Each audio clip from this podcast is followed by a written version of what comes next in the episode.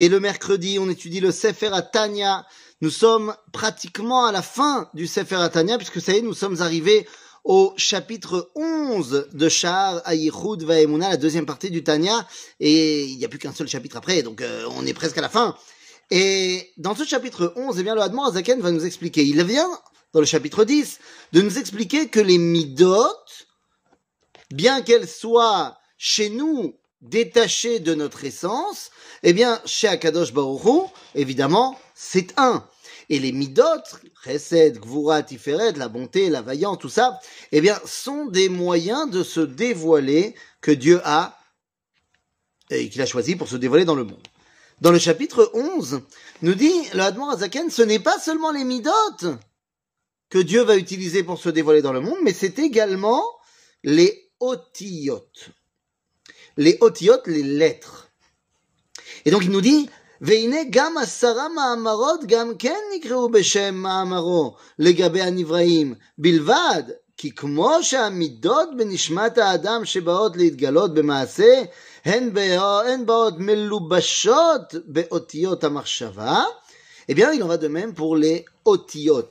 De la même façon que donc les midot, il y a, il y a une façon qu'elles ont de se dévoiler, eh bien les lettres également. Dieu a créé le monde par dix paroles, Sarah Ma'amarot. Nous dit l'Admorazaken, ces dix Ma'amarot sont faits, ces dix phrases sont faites de mots, qui elles-mêmes sont faites de lettres. Les lettres sont donc, eh bien, les euh, éléments de base du dévoilement divin.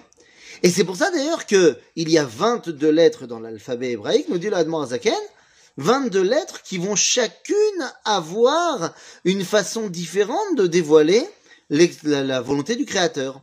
Aleph, ce n'est pas bête, bête, ce n'est pas gimel. Et donc, chez les Sfaradim, on a on a l'habitude de parler de Dieu en disant euh, kaviachol. Mazé kaviachol, pas genre il peut, comme diront les Ashkenazim, ki beyachol, kiviachol, genre il peut également. Non, kaviachol, ça veut dire kav, kavbet yachol. Il peut créer, il peut se dévoiler par l'intermédiaire de ces 22 lettres qu'il a mis en place. En d'autres termes, les 22 lettres de l'alphabet qui vont former les lettres, qui vont former les mots et les phrases, qui vont servir aux dix paroles par lesquelles Dieu a créé les mondes, eh bien, sont les dix paroles qui vont permettre de faire résider Akadosh Baruch Hu dans le monde.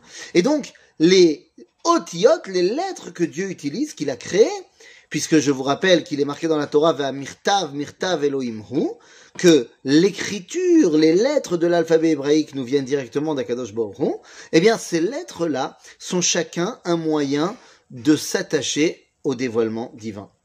Aleph, c'est la dimension de euh, euh, du alouf, c'est-à-dire du patron, de celui qui est le maître. Par exemple, et nous dit l'Admorazaken la façon dont on va écrire les lettres va avoir un dévoilement X et la façon dont on va les présenter, ou on va les prononcer, va avoir un dévoilement Y. Et c'est la raison pour laquelle, lorsque vous parlez en hébreu, eh bien c'est tellement important, un, d'écrire comme il se doit, parce que si tu te trompes de lettre, en fait tu te trompes dans le dévoilement divin qui accompagne cette lettre, et deux, ça a une importance également dans la prononciation des lettres. Parce que lorsque tu vas dire ata, ce n'est pas la même chose que lorsque tu dis ata.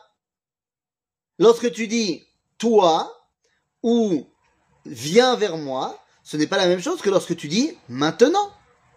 Et donc, non seulement la prononciation, mais également l'écriture va avoir une importance capitale pour réussir à dévoiler Akadosh Baruch Ainsi donc, une fois qu'on a compris, eh bien, que les midot et les paroles et les lettres et les phrases d'Akadosh Baruch bien que ne faisant qu'un avec lui pour se dévoiler dans ce monde, sont tous différentes, eh bien il en va de même pour les Nivraim, pour les Brouim, pour les créatures. Nous sommes tous différents et avons un rôle à jouer. C'est le propos du dernier chapitre du Tanya, ce que nous allons étudier la prochaine fois. À bientôt les amis